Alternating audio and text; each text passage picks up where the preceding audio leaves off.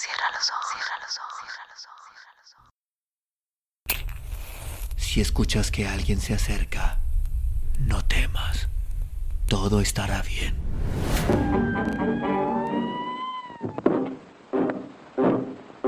Oh,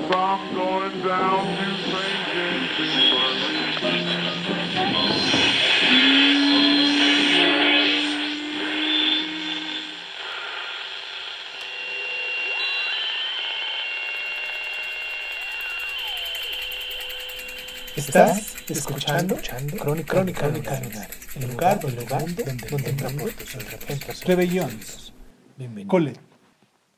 Le Martin, 28 de diciembre de 1911. Deben ser las cuatro, las cuatro y media. No lo sé. Lo digo a juzgar por las flores de las mesas y por las mujeres. Las flores están medio muertas, sin olor blandas y tibias al tacto. Las mujeres vivas. No se aferran hasta que se haga de día. Un buen fondo de pintura asegura a casi todas para la noche entera. Ese color de rosa luminoso, un poco febril, de ciertas hortensias. Algunas han bebido y palidecen, otras demasiado acoloradas, tienen roja la punta de la nariz en medio de su cara empolvada. El ruido es irresistible. Yo me defiendo maquinariamente contra él apretando las mandíbulas y cerrando los ojos. No se concibe un alegre rebelión, sin carracas, tambores, trompetas, silbatos y sirenas. Sí, Supongo que serán las cuatro y media, pues las pecheras de los hombres están muy arrugadas. Ya nadie come. Todavía se bebe un poco, a juzgar por los gritos, pero sería imposible encontrar entre las doscientas comensales del largo y atestado salón una mujer auténticamente borracha.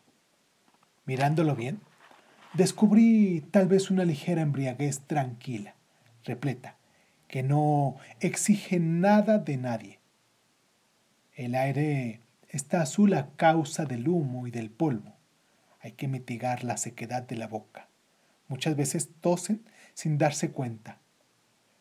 Allá abajo, al fondo del salón, un remolino de plumas, de aves de paraíso, de lentejuelas, se revelan al pequeño alboroto, cuyos gritos y risas no se distinguen del estruendo general soporto los clamores, las carracas y la música con una sensación casi agradable de fatiga e impotencia, como en la orilla del mar un día de fuerte viento, un trompetazo junto al oído, el cosquilleo de una serpentina, me agarra una muñeca defensiva, o bien me despierto y chillo, contagiada con los otros. Deben ser muy tarde. Los hombres permanecen bastante tranquilos, sin duda porque las mujeres están excitadas. Veo a algunos que patean, de pie entre las apretadas mesas.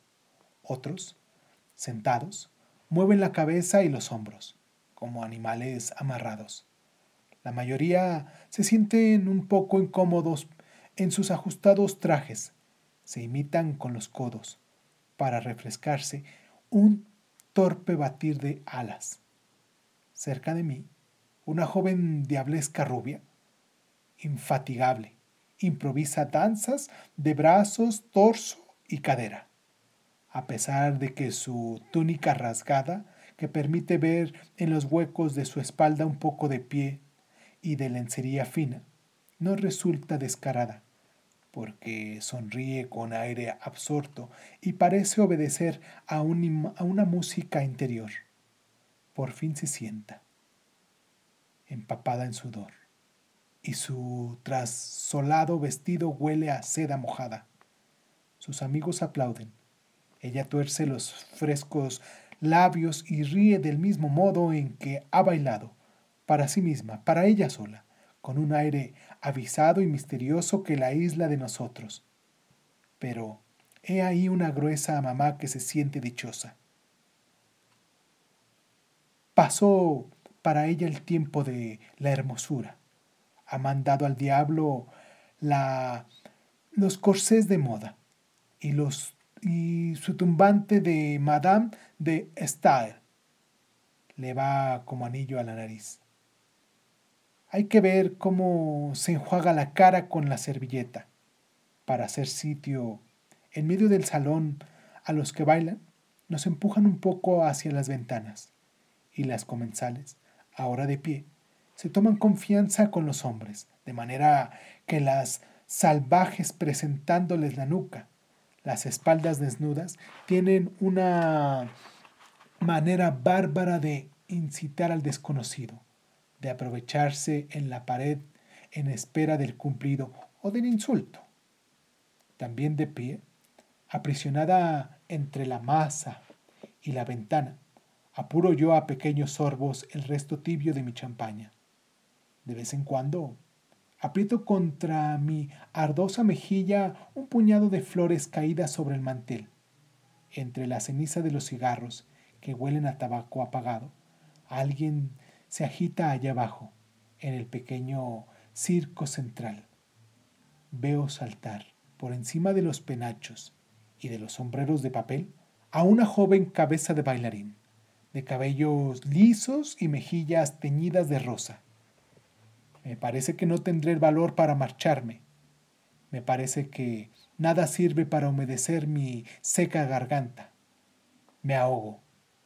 A tientas busco bajo la cortina el pestillo de la ventana, una ráfaga vertical de aire fresco, húmedo, surge como una llama que trae el olor de la noche, de la fronda, de los abetos mojados.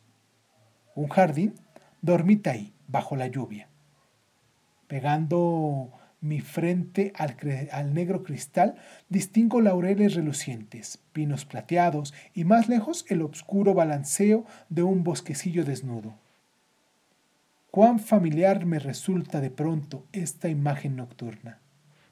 Será el vino y la fatiga los que inventan para mí a la derecha e izquierda de este jardín casi invisible, la terraza inclinada y la bamboleante gradería. Igual que ahora, apoyada a la frente en los cristales, trataba antaño de sorprender durante la nochebuela un jardín dormido bajo la nieve azulada o bajo la lluvia o todo blanco de hielo bajo las estrellas. No me muevo, por temor de que se desvanezca detrás de mí el espejismo provinciano que surge de mi pasado. Un salón marchito, donde el reloj de mármol blanco señala la medianoche, entre dos ramos de acebos. En la mesa grande han apartado simplemente un poco los libros de canto dorados, el juego del chaquete y la caja de dominó para colocar el pastel rasgado con ron y botella de viejo y descolorido moscatel. También está el té de China, que esta noche me permite beber y que me mantiene despierta y hace que mi corazón lata deprisa hasta que despunta el día.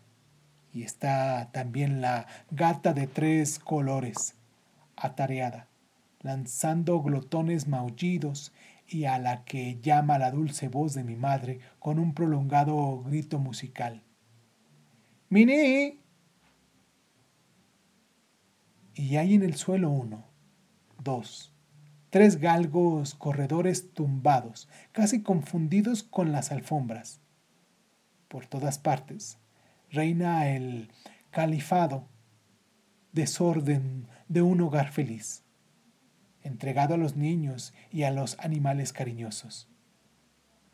Si me vuelvo, veré de nuevo, en un instante, en un parpadeo de mis pestañas humedecidas, veré de nuevo todo esto.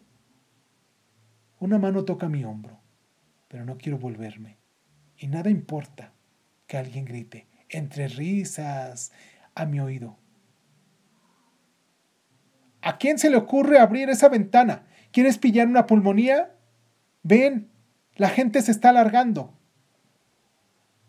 Palabras inútiles, porque oigo igualmente como antaño la joven voz de mi madre. Cariño mío, mi sol, mi encanto, es tarde. Vete a dormir enseguida.